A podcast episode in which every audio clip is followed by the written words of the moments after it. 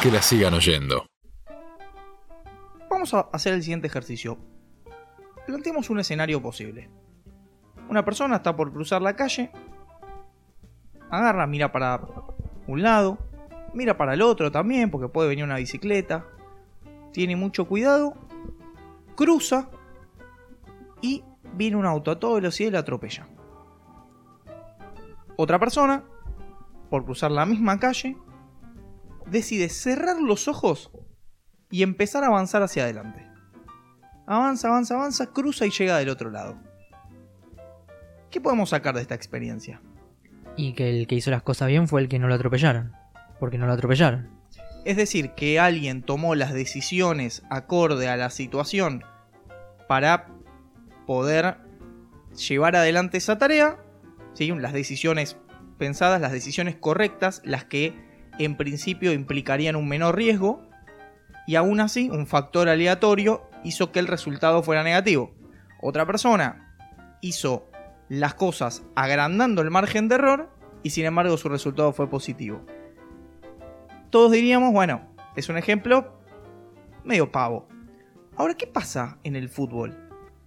¿Qué pasa en el fútbol cuando un delantero elige, toma la peor decisión para definir y la pelota entra y otro delantero define como indican los manuales, aumentando la posibilidad y la pelota pega en el palo y sale, o inclusive llega el arquero, tiene un mérito enorme y sin embargo llega, ¿sí?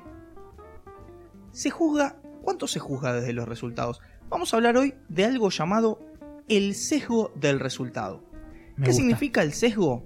Significa que a partir de lo que un resultado dio, nosotros hacemos un análisis de todo lo anterior y de las decisiones tomadas en base a cómo se dio finalmente ese resultado. Es una especie de falacia. Una especie de falacia eh, que vamos a trabajarla a partir de un laburo que hicieron dos economistas de la Universidad de Sydney, publicado en julio de 2018, que se llama Engañados por la aleatoriedad. Una suerte sobre recompensada.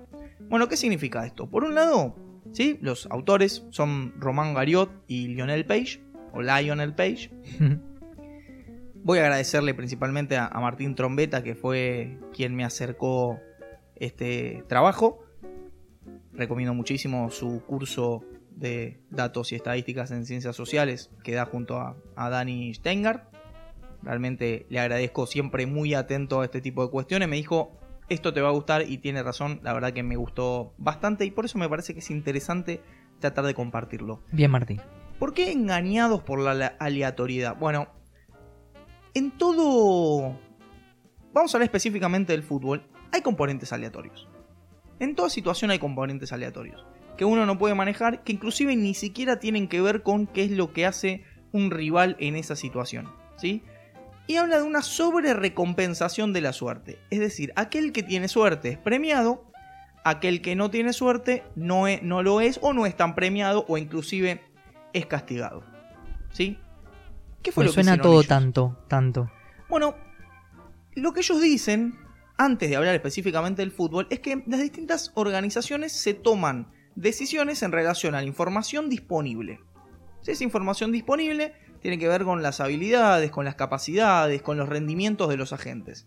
¿Sí? Cuanta más información tenemos, más capacidad adquirimos para decidir en base a eso. Sí, digamos que cualquier tipo de evaluación implica obtener la mayor cantidad de información relevante posible para poder hacer un diagnóstico correcto, a partir de ahí ver hacia dónde se quiere llegar y con esos dos datos poder decir, bueno, qué estrategia usamos, qué decisiones tomamos para arribar a ese objetivo. Bueno, ¿y cuál es el sesgo del resultado? Eliminar el factor de aleatoriedad que tiene cualquier resultado, es decir, aquello que es decidido finalmente por la suerte, o en algún punto o de alguna manera decidido por la suerte, y darle a eso, sacar conclusiones a partir de eso, entendiendo que las decisiones tomadas fueron correctas por el resultado que dieron. ¿Sí? es la lógica inversa, digamos. Exactamente. Ahora, ellos van a decir, ¿qué pasa cuando el resultado tiene un componente aleatorio o azaroso? ¿En base a qué se toman las decisiones? ¿Y qué van a trabajar? Bueno, dicen, los entrenadores toman muchas decisiones sin tener en cuenta el factor aleatorio. Equipo que gana no se toca, hablemos de ese, por ejemplo. Por ejemplo. por ejemplo. ¿Por qué equipo que gana? Si tuviste un rendimiento pésimo, te acompañó un factor de aleatoriedad, terminás teniendo un partido y tenés que repetir el equipo porque ganaste. Perdón, o si el rival ofrece otras características y vos tenés variedad como para hacer frente a eso de una mejor manera. Sí, sí, ni hablar. ¿sí? Funciona muchísimo en el fútbol. Ellos lo van a trabajar desde las decisiones que toman los entrenadores, que a ellos llaman evaluadores, porque son quienes deben evaluar esas cuestiones para finalmente tomar la decisión. Y también de un tercero sería, que son los periodistas. ¿Sí? Bueno, ¿de qué manera van a llevar adelante esto?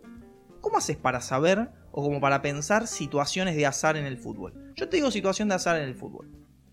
¿Cuál Y se te ocurre? A mí la típica es si la pelota pega en el palo y entra o si pega en el palo y se va. Bueno, es el ejemplo típico y además es el ejemplo que tomaron ellos. Perfecto. Si la pelota pega en el palo y entra o pega en el palo y sale.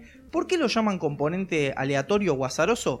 Porque entienden que no hay habilidad posible capaz de determinar de qué manera se resuelve un tiro en el palo. ¿Sí? No es que se- no hay posibilidad de entrenarse para esa modificación de milímetros lograr convertirla en una habilidad. Igualmente, ya te digo que vas a tener detractores que te reemplacen el factor aleatorio por. Y no, bueno, si hubiese de- definido bien era gol. Sí, o además también, no, pero la capacidad... Bueno, ellos entienden... Digo, y Sí, sí, lo- parten de, de esa lo premisa. tenemos que tomar nosotros desde esta premisa para el trabajo. Después podemos discutirla también. Yo igual acuerdo con esto. Yo no creo que exista un factor talento que modifique específicamente ese elemento. Y además ellos lo justifican de alguna manera. Dicen, a la velocidad que se ejecuta un remate en fútbol es imposible medir una precisión tal que modifique la respuesta del palo ante determinado tiro. Sí, incluso hasta hay factores como el viento que te podrían modificar eso y tendrías que considerarlo previamente al remate, con lo cual sería básicamente humanamente imposible poder tomar todos esos factores, incluidos los internos como el talento, para determinar si va a pegar el palo y entra o si pega en el palo y sale. Bueno, ellos aparte van a decir, si eso se pudiera entrenar, ya existirían jugadores que tuvieran la capacidad de que cada tiro de ellos pegara en el palo y entrara. Y estamos hablando también de circunstancias en las cuales jugadores a veces, y a Messi y Cristiano Ronaldo, no aciertan el arco. Claro. ¿sí? O sea, imaginémonos la precisión para poder definir de esa manera. y además digamos que no existe la intencionalidad de que la pelota pegue en el palo. Digamos, la pelota que viene en el palo es por un tiro más fallido de lo que se cree, porque entiendo que el delantero quiso ponerla al lado del palo, pero no en el palo. Alejarla del Claro. arquero lo máximo posible, Exacto. pero también dentro del arco. Bueno, entonces ellos van a aislar las jugadas. ¿sí? Las van a aislar. Van a trabajarlas aisladamente. Van a tomar los casos en los que la pelota pegó en el palo para analizar consecuencias en relación a eso. ¿Sí? Porque dicen que el resultado es un elemento aleatorio en el que no influye la habilidad. Bueno, ¿cuántos casos tomaron ellos? Analizaron 18.288 partidos. Uf, 10 años de las principales 5 ligas europeas. locura. O sea que tenemos una muestra bastante, bastante grande como para tratar de sacar conclusiones respecto de eso. 18.000 partidos, te pongo en un aprieto. ¿Cuántos tiros en el palo en 18.000 partidos? Uf. Y es raro, porque en realidad no hay uno, no creo que haya un palo por partido siempre. Vos En men- promedio. menos de uno por partido. De promedio. Y pasa que hay partidos que hay 5 o 6. Y es difícil. Vamos a ponerle uno por partido, 18.000 tiros en el palo. No, menos, 13.000 tiros. Claro, un poquito menos. De los 13.000, ¿cuántos son gol y cuántos van afuera? Si Y querés, vamos a hablar de- porcentaje. Y vamos a hablar de aleatoriedad y vamos a poner un 50. Ahí me parece que falló tu. falló el, el cálculo. Porque vos tomando el 50 sería si los dos tuvieras dos caras en las cuales una pega y sale y una pega y entra. Ahora vos tenés un Ah, tiro al palo salir que para pega, adelante. puede salir para adelante, puede Claro. salir para el costado, puede salir para el mismo para el lado del arco, pero igual recorrer la línea y no entrar. No, bueno, el 18%, 2387 son gol y 10.679, más que son, lo fueron, porque son casos que existieron. Así que el 18% de los tiros en el palo en las cinco principales ligas durante los 10 años estudiados, del 2005, 2005-2006 a eh, 2015-2016, pegaron en el palo y salieron o pegaron en el palo y entraron. Ellos van a, van a analizar quién hizo el tiro, en qué momento, desde qué posición, el precio del mercado de los jugadores, el promedio de puntajes que le puso el periodismo, las formaciones de todos esos partidos. Promedio de gol a- del jugador. Vamos a ver de qué manera ellos fueron incorporando esos distintos factores. Y van a analizar en relación a las formaciones del partido siguiente y a los puntajes de los periodistas las consecuencias de los tiros en el palo adentro y afuera en- Con respecto a las decisiones del entrenador posteriores. al en- del entrenador y de los puntajes de los periodistas. Esos dos elementos. Ok. ¿sí? Vayamos al tema de la decisión de los entrenadores.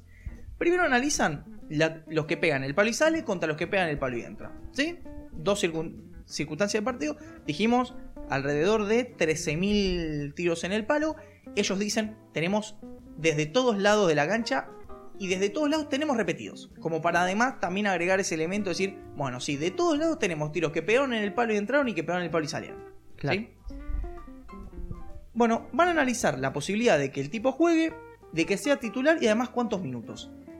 Si la pelota pegó en el palo y fue gol, al siguiente partido ese jugador suma dos minutos de promedio a lo que juega respecto de si tira en el palo y sale.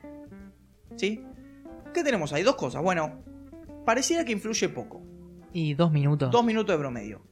Sin embargo, que exista una diferencia ya implica que hay un elemento distintivo. ¿Sí? Aparte son dos puntos de promedio. Respecto de si la pelota pega en el palo y sale. No tendría por qué haber diferencias si el factor azar no estuviera involucrado en ese sentido. ¿Sí? Ahora, si ese gol además sirvió para ganar el partido, son 5 minutos. Y además, la chance de ser titular de ese jugador en promedio aumenta un 6%. Eso sí. ¿Sí? Estamos hablando de una pelota de pegar en el palo y entra, pegar el palo y sale cuando sirve para ganar el partido. ¿Cuánta- ¿Cuántos casos hay de jugadores que hacen un gol y al partido siguiente son suplentes? Pocos, ¿no? Y hay delanteros suplentes que. Sí, sí, puede ser. Delantero suplente. Sí, sobre todo cuando tenés muy buenos jugadores por delante. Sí, sí. Ahora, comparémoslo con cualquier tipo de situación. Cuando un jugador hace un gol, no importa en qué situación, si pegan el palo o no. Cuando un jugador hace un gol, sus chances de ser titular del partido siguiente aumentan en promedio un 8%. Y la cantidad de minutos que disputa aumentan en promedio 6 minutos. ¿Sí? Ahora, cuando la pelota pega en el palo y sale en cualquier situación, también aumenta su chance de ser titular. Un 4%. ¿Sí? Bueno, es una manera de premiar también cierta habilidad, porque el hecho de generar una situación y además pegar, que el tiro pegue en el palo, de alguna manera se premia. Ahora, si pega en el palo y entra, 5,2 minutos y 7% de chance de ser titular. ¿Sí?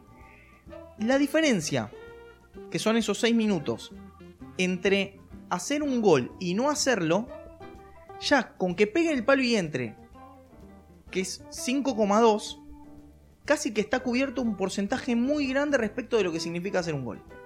¿Sí? Hay diferencia cuando haces un gol y cuando no lo haces. Bueno, el elemento de que la pelota pegue en el palo y entre en el diferencial con que pegue en el palo y sale ya te cubre gran parte de lo que implica el motivo por el cual vos sos titular al próximo partido. Te miro Ok. con cara de. No, no, entendí, Un ok entendí. de. ¿Un ok de compromiso? No, no, no. de- Entendí, entendí. Sabemos que es complejo, sobre todo también presentarlo en términos radiofónicos. Esto Sí. es podcast, vamos a experimentar un poquitito. ¿sí? Podcast deportivo, estamos leyendo un paper de una universidad de Australia, o sea, De Lionel. Dale. Eh, ¿Qué pasa con los puntajes de los periodistas? El promedio de gol de un jugador, perdón, el promedio de puntaje de un jugador que hace un gol es de 7,1. ¿Sí? Un jugador que hace un gol es puntuado en promedio 7,1. Estamos hablando de cualquier circunstancia. Sí, sí, sí. Un jugador que no hace gol, su puntaje es 5,3 en promedio. ¿Sí? Tenemos casi dos puntos de diferencia. sí. Es harto conocido el, el caso de periodistas que eligen como figura del partido a jugadores que quizás jugaron 7 minutos pero hicieron un gol. El famoso hizo el gol del partido. Hizo el gol del partido, es figura del partido.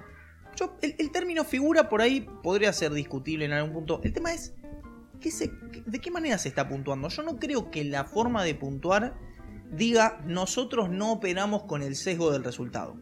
No, dicen, sí, Sí, sí. lo hacemos. Sí, sí, lo dicen, lo dicen. Nosotros operamos con el sesgo, no lo llaman sesgo de resultado, tampoco entienden que eso de alguna manera implica, y también está el negador de si entró, la decisión estuvo bien tomada, y si no entró, la decisión estuvo mal tomada. ¿Sí? Cuando no no se sostiene desde ningún lado y el riesgo, ellos dicen, no está tanto en que un técnico ponga mal a un jugador, sino sucede, por ejemplo, en la medicina.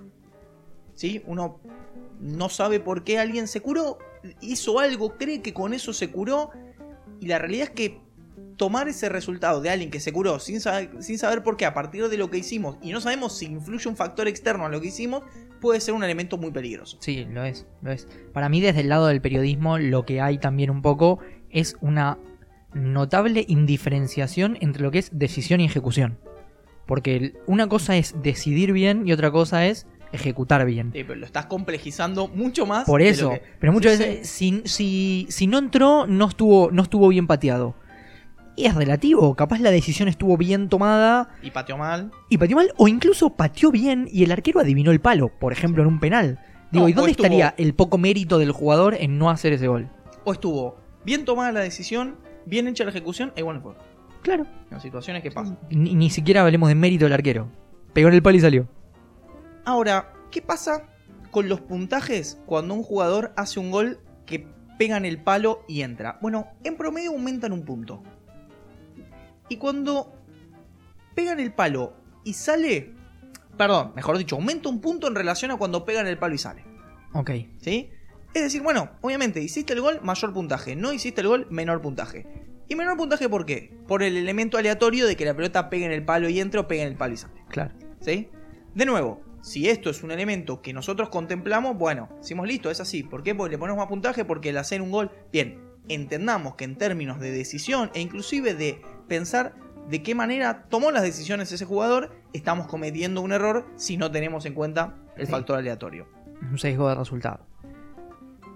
Ellos dicen que además no hay diferencias significativas en el promedio del puntaje del resto de la temporada entre quien la pelota entra y quien la pelota sale. ¿Sí? Quiere decir esto que el elemento de esa pelota que entró y salió de un partido a otro es un elemento significativo. Porque en el resto de la temporada no hay en promedio diferencias en esos jugadores sin tomar esos partidos. Claro. ¿Sí? Fíjense, el promedio de jugador aumentó porque la pelota pegó en el palo y entró o salió. Claro, hay, hay que ver desde qué punto uno se para, ¿no? Para hablar de quizás premio o castigo. Premio en tanto la pelota pega en el palo y entra y castigo en tanto la pelota pega en el palo y sale. Porque aparentemente se ve como una diferencia de puntuación en donde los periodistas, por ejemplo, puntúan un punto por debajo si la pelota pegó en el palo y se fue. Es como que se castiga porque en teoría algo que es meramente arbitrario y que no es controlable se hizo mal. O sea, se, saca el, el sesgo del resultado, se saca el factor aleatorio y se adjudica a una falla en el jugador. Exactamente, sí. Se aplica directamente de esa manera sin tener en cuenta esos factores. Casi que en realidad, si tuviéramos en cuenta eliminar el sesgo del resultado en el fútbol implicaría prácticamente un giro copernicano en la idea que tenemos nosotros sobre lo que es el deporte, porque implicaría casi que hasta una eliminación de muchos factores que tienen que ver con el análisis desde el resultado. ¿Sí? Inclusive desde lo que significa perder, lo que significa ganar, un montón de elementos que habría que tener en cuenta para hacerlo de esta manera y uno se da cuenta sin este estudio, no es necesario tener el estudio para darse cuenta cómo opera el sesgo del resultado en este tipo de situaciones. Pero otro elemento que ellos también van a decir es, bueno, vos por ahí en el partido hiciste un gol y eso ya te genera una especie de, de Sí, inyección anímica. una inyección anímica. Sí, Sí. más que anímica te diría de confianza.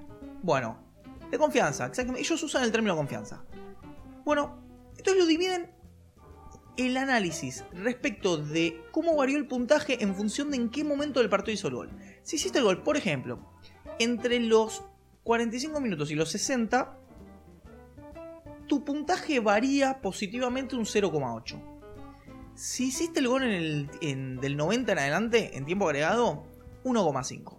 O sea, el doble. O sea, tu rendimiento, si tenemos en cuenta supuestamente que la evaluación del puntaje es la evaluación del rendimiento en relación a los factores controlables y no los aleatorios, es el doble en tiempo de descuento.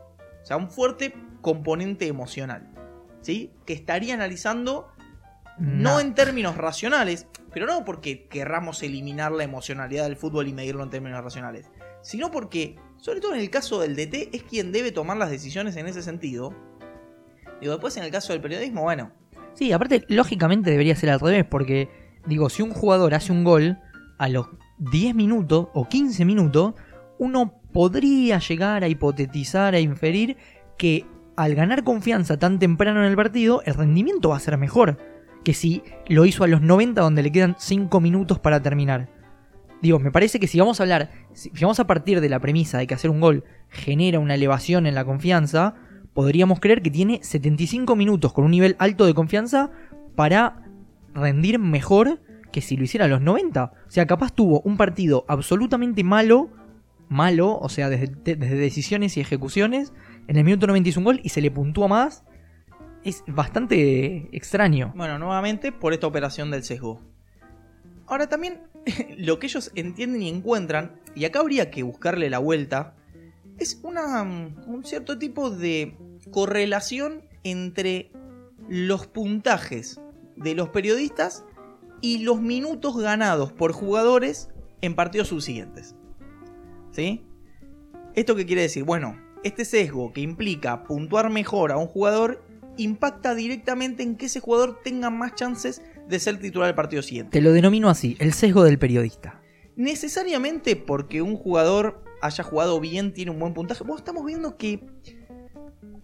¿A qué llamaríamos jugar bien, no? O sea, de nuevo. Sí, porque además los que miden el, digamos, el rendimiento en términos de puntaje no saben, por ejemplo, cuál era el objetivo de ese jugador. ¿Qué le pidió el entrenador que haga? Quizás uno de afuera dice, no, la verdad que no. Y el entrenador lo felicita porque todo lo que le pidió lo cumplió a rajatabla y tuvo un buen rendimiento. Entonces, ya desde ahí se parte de una premisa errónea de por qué alguien desde afuera, sin saber cuál es el plan de juego y sin saber cuáles son, cuál es el rol de ese jugador en ese partido, lo va a puntuar. Si no sabes qué es lo que tiene que hacer, ¿en qué lo vas a puntuar? Bueno, es uno de los mayores problemas que tienen desde ese lado y ahí también es donde ellos hablan del periodista como una tercera parte. También otro elemento que dicen es, bueno, también el periodista puede tener sesgos de otro tipo, como por ejemplo, este equipo me cae mal, yo soy hincha de otro y de esta manera voy puntuándolo o quiero quedar bien con los jugadores y pongo puntajes buenos. Sí, yendo más allá. o representantes, plata. o me quiero hacer el duro, el, el, que es un personaje que no tranza con nadie y pone puntajes malos a propósito. ¿sí? El tema puntuar en el fútbol de parte del periodismo creo que requeriría un podcast aparte como para charlar ese tipo de fenómeno, pero por lo menos acá es una especie de aproximación en donde decimos, bueno, nos encontramos con estos elementos.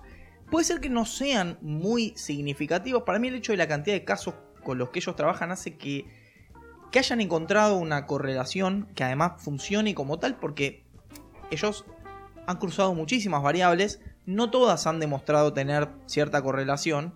Pero el hecho de que, que impacte sobre todo en la posibilidad de ser titular, en cómo aumentan las chances el hacer el gol y no hacerlo, me parece que de alguna manera está mostrando y ellos dicen, para nosotros el resultado es que hay un sesgo justamente del resultado y que la suerte en el deporte y ellos lo van a trasladar a otros ámbitos de la sociedad, dicen en otros ámbitos de la sociedad en donde puede ser bastante peligroso, la suerte está sobre recompensada. Que la sigan oyendo. Que la sigan oyendo.